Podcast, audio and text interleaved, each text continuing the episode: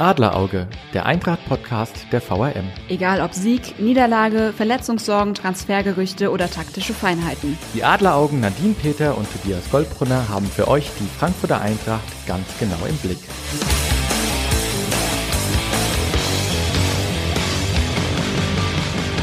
Herzlich willkommen zu unserer neuesten Folge Adlerauge. Nadine, Eintracht Frankfurt gegen Borussia Mönchengladbach. Zwei Traditionsvereine treffen aufeinander. Samstagabend das Topspiel der Bundesliga. Na, wie klingt das für dich? Prinzipiell super.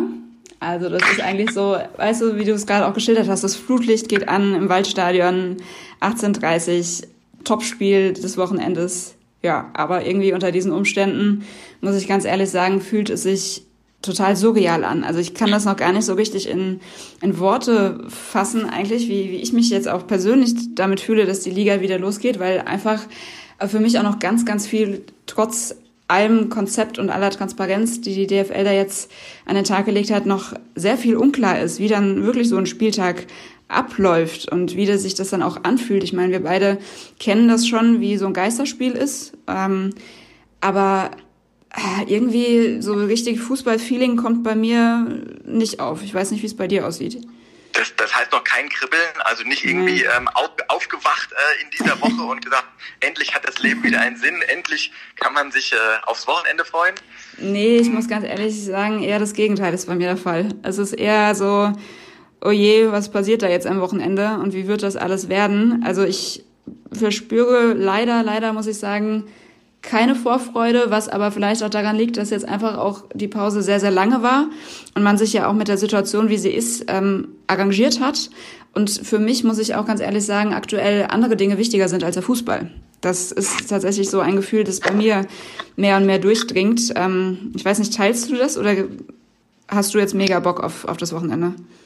Das stimmt. Ich war übers Wochenende in München gewesen und äh, da waren natürlich alle ganz begeistert, dass äh, zeitnah wieder die Biergärten aufmachen. Äh, das sind die wichtigen Dinge des Lebens. Nein, Spaß beiseite. Ähm, ich bin ganz bei dir. Man ist immer noch irgendwie so, man läuft durch die Stadt und man sieht Menschen mit Masken. Mhm. Ähm, ich war heute Morgen joggen gewesen und äh, die Busse fuhren vorbei und ich bin an Schulen vorbeigejoggt und überall sind Menschen mit Masken und es, es kommt dann immer noch so, ah, ja, auch in der Hinsicht surreal vor. Man mhm. merkt, ähm, klar, der Alltag beginnt wieder, ähm, aber irgendwie es ist alles so diese Gefahr. Ja, man hat das Gefühl, die kommt ständig um die Ecke. Mhm. Diese zweite Welle, irgendwie müsste doch kommen. Und ähm, ja, deswegen, ja, Fußball, Brot und Spiele irgendwie, ja, ich bin ehrlich, ich bin da auch kein, kein großer Fan davon. Ich, ich finde, und gerade wenn man den Fall Dynamo Dresden mhm. sich anschaut, ich glaube, das kann so schnell gehen. Vielleicht kriegt man den ersten Spieltag hin, vielleicht den zweiten, mit Ach und Krach den dritten. Aber ich glaube, wenn die ersten zwei, drei Mannschaften, ja, wenn es da zum Einbruch kommt, wenn die in Quarantäne müssen, du kannst ja diesen Spielplan auch niemals durchziehen. Ja, ja und ich meine, gerade die Eintracht, die müssen da irgendwie auch noch dieses Spiel gegen Bremen reinquetschen. Also ich glaube, die Saison wird nicht zu Ende gespielt. Mhm. Ja, das Gefühl habe ich auch. Also gerade der Fall Dynamo Dresden hat mich daran auch nochmal bestärkt, dass das ganz schnell auch wirklich nach hinten losgehen kann, ne? dass da jetzt auch ja Hoffnungen auch geschürt werden, ne? dass das alles jetzt so funktioniert, aber dass da letztendlich äh, ja eine ein, ein Fall in irgendeiner Mannschaft ähm, in der ersten oder zweiten Liga ausreicht und das ganze Konzept äh, ja hinfällig zu machen letztendlich. Und ich muss ganz ehrlich sagen, ich blick auch nicht mehr so ganz durch, weil jetzt, ähm, wir hatten ja auch Fälle in Gladbach und bei Köln, ne, letzte Woche bei der ersten Testwelle. Und da ist die Mannschaft ja nicht komplett in Quarantäne geschickt worden. Und jetzt Dresden wurde, glaube ich, aufgrund, äh, also das Gesundheitsamt in Dresden hat gesagt, die komplette Mannschaft muss in Quarantäne.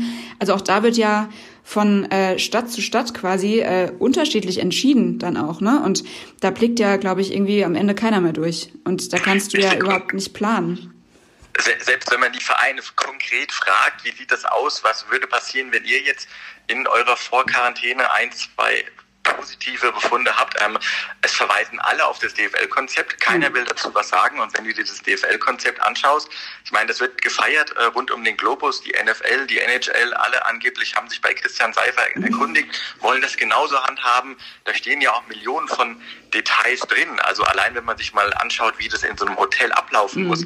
Während des Aufenthalts werden die Zimmer nicht gereinigt. Handtücher müssen ohne Ende bereit liegen, damit mhm. auch ja gar kein Kontakt zwischen den Spielern und dem Personal gibt. Es gibt jetzt zum Beispiel, ja, ähm, wir haben uns am Wochenende ja auch mit anderen Vereinen beschäftigt, mit Mainz 5 zum Beispiel. Da gibt es dann ein äh, kontaktloses Buffet und erst wenn die Spieler, wenn jeder Einzelne wirklich den Speiseraum verlassen haben, erst dann wird abgeräumt. Mhm. Also ähm, das ist ja schon sehr komplex vorbereitet, mhm. aber ja, trotzdem, keiner weiß so genau, was würde jetzt passieren, wenn es einen Fall gibt. Dann verweisen alle auf DFL-Konzept, ja, und wie du schon sagst, letztendlich entscheidet das Gesundheitsamt und ähm, ja, da weiß keiner, was passiert. Ja, es ist halt wirklich so, man schiebt sich die Bälle im wahrsten Sinne des Wortes gerade so ein bisschen hin und her. Ne? Wie du sagst, die Vereine verweisen auf die DFL. Die DFL kann wiederum diese Szenarien, die, also man weiß ja nicht, was passiert, aber es sind ja alles wirklich gerade, es ist ja nur in der Theorie, kann man diese Szenarien ja durchspielen. Und deswegen verweist die DFL dann wiederum auf die Gesundheitsämter beziehungsweise auf die Bundespolitik. Also es ist halt, ja, ich finde das ein sehr, sehr vages Konstrukt. Und ähm, jetzt, auch wo du es gerade nochmal gesagt hast, was es da für sehr, sehr strenge Auflagen gibt. Ich muss ganz ehrlich sagen, ähm, wenn ich Spieler wäre, ich weiß gar nicht, ob ich das so wollen würde. Also klar, die sagen alle, sie haben jetzt auch mega Lust, wieder Fußball zu spielen und endlich wieder auch richtig zu trainieren im Mannschaftstraining.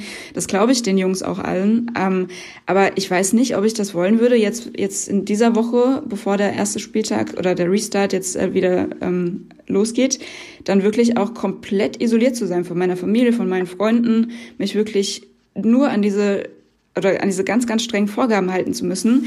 Also ich habe da mehr und mehr den Eindruck gewonnen, je länger ich drüber nachgedacht habe, dass die Spieler da auch zu einer Art Marionette werden. Ich weiß nicht, ob das jetzt, ob das zu drastisch ausgedrückt ist, aber ich habe mich mal versucht, in diese Situation zu, reinzuversetzen.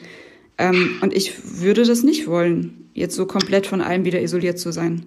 Ich finde, Marionette trifft sehr gut in dem Zusammenhang, weil ich meine, klar, mein, sobald ein Spieler wahrscheinlich, natürlich hat er Sorgen und Nöte, wahrscheinlich hat er auch Ängste, wahrscheinlich äh, wäre er auch viel lieber bei seiner Familie. Mhm. Ähm, aber klar, wenn dein Verein sagt, spiel, dann wirst du spielen. Und ähm, ich meine, ich glaube, es kann sich jeder ausrechnen, wenn er sagt, nee, ich mache das jetzt nicht, mhm. ähm, was dann langfristig vielleicht für Folgen für ihn mhm. drohen. Ich glaube ja, auch, auch für die Spieler wird es nicht einfach. Und ich glaube, das, das beschäftigt die auch so sehr. Und ich meine, wir haben bei diesem Spiel gegen Basel äh, vor gefühlt zwei Jahren, am 12. März, ähm, haben wir ja gemerkt, wie, wie verunsichert da die Spieler schon waren. Und mhm. das war ja kein richtiges Fußballspiel. Mhm. Die Jungs haben gefühlt nur 60, 70 Prozent auf den, auf den Platz gebracht. Und ich glaube, das wird auch jetzt im Hinterkopf dabei sein. Du wirst immer dich dabei erwischen, wie du nicht richtig in den Zweikampf gehst, wie du bei einer Ecke auf einmal stehen alle beisammen, oh Gott, ich berühre mhm. jemanden, den ich mhm. irgendwie äh, gar nicht äh, richtig seit äh, Monaten gesehen habe. Äh, Im wahren Leben dürfte ich nicht mal ansatzweise in dessen Nähe kommen. Ja, ähm, was mache ich beim Jubeln? Äh, mhm. Kann ich, äh, kann kann André Silva dann auf einmal Sebastian Roth umarmen oder muss man dann plötzlich äh, beim Jubeln irgendwie äh, sich eine neue Choreografie einfallen lassen, wie man zwei Meter voneinander entfernt steht? Ja, mhm. ähm, ich glaube, dass das wird nicht mal ansatzweise der Fußball sein, ähm, den, den sich viele gerade vielleicht wünschen und da auch irgendwie so ein bisschen so im Irrglauben mhm. dann ja damit unterwegs sind ähm, und dann relativ schnell nach der ersten Viertelstunde am Samstag merken werden, oh, okay, mhm. naja, das ist jetzt doch nicht so toll. Das glaube ich nämlich auch. Es sind einmal die Dinge, die du jetzt angesprochen hast, dass es, glaube ich, total strange sein wird, wie die Spieler sich äh, verhalten, auch bei einem Torjubel. Also da bin ich auch sehr gespannt. Und ich glaube aber halt auch, dass es sportlich ähm, nicht das sein wird, was sich, wie du sagst, viele erhoffen oder was wir auch aus der Bundesliga kennen und gewöhnt sind.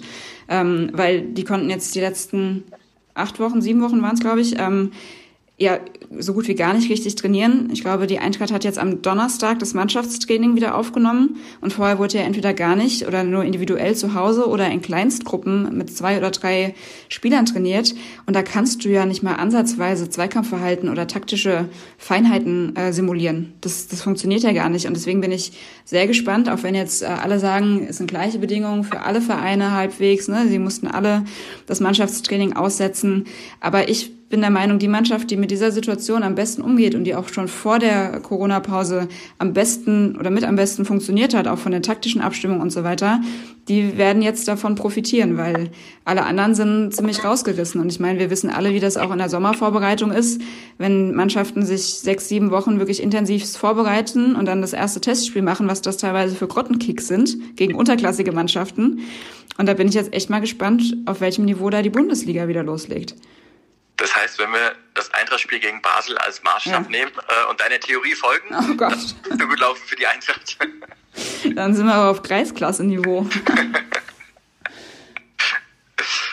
ja, was glaubst du, wie, wie kann die Eintracht, ähm, wie, wie kann sie zurückkommen? Ich meine, man hat direkt mit Borussia Mönchengladbach äh, mal, mal eine richtig große Hausnummer, wo es ja eh schon schwer werden würde. Ja, nicht nur Gladbach, die Woche drauf dann in München. Oh, ja, also es, ich, ich tue mir da echt noch schwer, da irgendwie eine sportliche Einschätzung zu geben. Ähm, wenn man das vielleicht mal positiv sehen will, dass man jetzt dieses Geisterspiel gegen Basel schon hatte, kann man sagen, die Spieler wissen schon zumindest ungefähr, was auf sie zukommt. Dass sie halt auch. Aber auf Gladbach zu? Stimmt, die hatten auch schon Geisterspiel, richtig? Ja, okay. Das Argument sticht nicht. Ich merke schon. ähm, ja, ja, ich, ich kann das, ich tue mir da echt schwer, da irgendwie sportlich eine Einschätzung zu geben. Also ich kann mir vorstellen, dass das äh, erste Spiel, dass die, die Spieler da schon noch richtig motiviert sind und man das, den Willen da schon sieht. Und dass ich mir auch vorstellen kann, dass dann äh, trotz allem, äh, dass keine Zuschauer da sind, ähm, die Eintracht einen kleinen Bonus haben könnte, dass es zu Hause ist. Und dann in München werden sie wahrscheinlich gnadenlos untergehen. ich, ich weiß es nicht. Wie siehst du das? Sehr schwierig, da überhaupt irgendeine Einschätzung treffen zu können. Ähm, ja, ich meine, man hat ja auch immer wieder gehört, kleine, kleine Verletzungen, kleine Zimperlein ähm, sind so ein paar Spiele angeschlagen, aber du hast ja auch null Einblick, wie das wirklich aussieht. Ist mhm. einer schwerer verletzt? Ist mhm. einer topfit gerade? Wie hat er sich überhaupt vorbereitet? Ähm, sonst kann man ja beim Training oder beim Spielbetrieb natürlich so ein bisschen das verfolgen und ähm, ja auch sehen, wie, wie sind Spieler drauf und so weiter. Aber jetzt ähm, gefühlt startet ja auch jeder bei Null. Ich meine, das kann sich ja auch selbst keiner einschätzen. Ähm, ja, ich, ich glaube auch, dass ähm, das wird äh, dieses Programm an sich wird schon schwer. Ähm, und ich meine, wir kennen die Eintracht äh, und wissen, wie sie von ihren Fans lebt. Mhm. Und ich glaube, so eine Mannschaft, die auf einmal dann gar keine Fans im Rücken hat, ähm, die wird sich schwerer tun als vielleicht Mannschaften, die es gewohnt sind, mhm. vor relativ leeren Rängen zu spielen. Ähm, ja, deswegen, wer weiß, wie vielleicht sogar eine Auswärtsmannschaft plötzlich auf einmal, vielleicht haben wir sogar mehr Auswärtssiege für den restlichen Saisonverlauf als ähm, als sonst, ja. Aber ich finde, über allem steht einfach dieses Gefühl und ich meine, wenn man sich mit vielen Eintracht-Fans momentan unterhält, die sonst irgendwie dafür gelebt haben, die mhm. dafür, die dafür brennen, selbst die sagen, ja, okay, also ob die jetzt am Ende Siebter oder Zehnter werden, ich habe ja noch nicht mal eine Ahnung, selbst wenn sie sind die Europa League schaffen, ob es wieder eine nächste Saison gibt und so, also irgendwie so, so richtig so mit Leidenschaft ist ja auch niemand dabei. Nee, den Eindruck habe ich auch. Also das ist wirklich so, ja, es ist ganz nett. Also ich glaube, da ist jetzt keiner ähm, der, der eingefleischten Fans sagt jetzt, oh, es geht gar nicht, dass sie weiterspielen. Also so ein bisschen Vorfreude, glaube ich, ist schon da. Aber es ist halt auch für die Fans eine ganz, ganz schwierige Situation. Also gerade für diejenigen, die jetzt bei der Eintracht beispielsweise eine Dauerkarte haben. Ne? Da gab es ja verschiedene Möglichkeiten, auch ob man das Geld zurückbekommt oder ob man das Geld irgendwie spendet und so weiter und so weiter. Dann gibt's aber dann doch auch eine Handvoll dieser Leute, die jetzt halt zum Beispiel kein Sky haben. Ne? Also die jetzt, ähm, weil sie eine Dauerkarte haben, sagen, wir brauchen eigentlich nicht noch ähm, ein Abo beim Pay Pay-TV-Sender. Das heißt, die gucken jetzt äh, in die Röhre. Ne? Also die können jetzt am, am Samstag das Heimspiel, wo sie eigentlich im Stadion wären, um 18.30 Uhr äh, nicht gucken, weil nur die Mittagskonferenz, glaube ich, äh, im Free TV übertragen wird. Und das ist, glaube ich, auch, das führt auch nochmal zu so ein bisschen Missstimmung, dass da jetzt ja, einfach so ein bisschen auch gemeckert wird, weil sie natürlich auch enttäuscht sind und traurig sind, dass sie den Fußball, wie sie ihn leben und lieben, halt jetzt aktuell nicht haben. Egal, was jetzt am Wochenende und darüber hinaus passiert. Das ist ja das, was du vorhin auch schon gesagt hast. Da werden viele dann direkt am Samstag eigentlich merken, dass mit diesen Geisterspielen dem Fußball da wirklich die Seele genommen wird. Und ich glaube, dann nach dem ersten neuen Spieltag quasi wird die Lust in der Bevölkerung unter den Fans, glaube ich, noch geringer sein, als sie aktuell ist. Ja, das sehe ich auch so. Da bin ich auch so bei dir. Und ich bin sowieso mal gespannt, ob wir nicht vielleicht doch am äh, Donnerstag, Freitag eine ganz andere Nachrichtenlage haben und ähm, ja, ob selbst dieses Spiel dann überhaupt am Ende stattfinden wird. Ja, nichtsdestotrotz, ich hätte nicht gedacht, dass ich diese Frage irgendwann mal wieder stellen werde, aber was glaubst du? Wie ist dein Tipp? Wie geht's aus? Mm, 1 zu 0 für die Eintracht. Es wird kein schönes Spiel.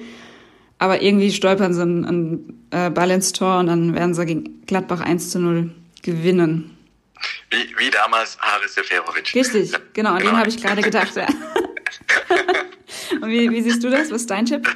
Ähm, Ach, ich glaube, da geht's richtig rund. Ähm, die werden wieder entfesselt drauf losstürmen. Äh, nein, ich glaube, äh, beide Mannschaften werden hinten sehr wackelig stehen. Mhm. Ähm, von daher tippe ich auf so ein 3 zu 3. Oh, ein Torfestival quasi. Ja, aber ich glaube, es werden nicht die schönsten Buden. aber wenn, wenn das Ergebnis stimmt, dann bringst du nächste Woche endlich mal dein Fähnchen mit. Okay, dann machen wir das. Ja, da warte ich jetzt schon seit Wochen drauf. ich weiß, aber wir haben jetzt auch seit Wochen auf die Bundesliga gewartet ja, okay. und äh, jetzt kann es dann losgehen, auch mit dem Fähnchen. Ich muss mich noch ein bisschen gedulden, ja. Genau. Gut, dann sind wir gespannt, wie das Ganze abläuft. Und ähm, ja, ich freue mich dann schon darauf, was wir dann nächste Woche zu diskutieren haben. Es wird auf jeden Fall äh, nicht weniger aufregend werden wie dieses Mal. Ich mich auch. Wir wünschen allen eine schöne Woche. Bis dann. Tschüss. Ein Angebot der VRM.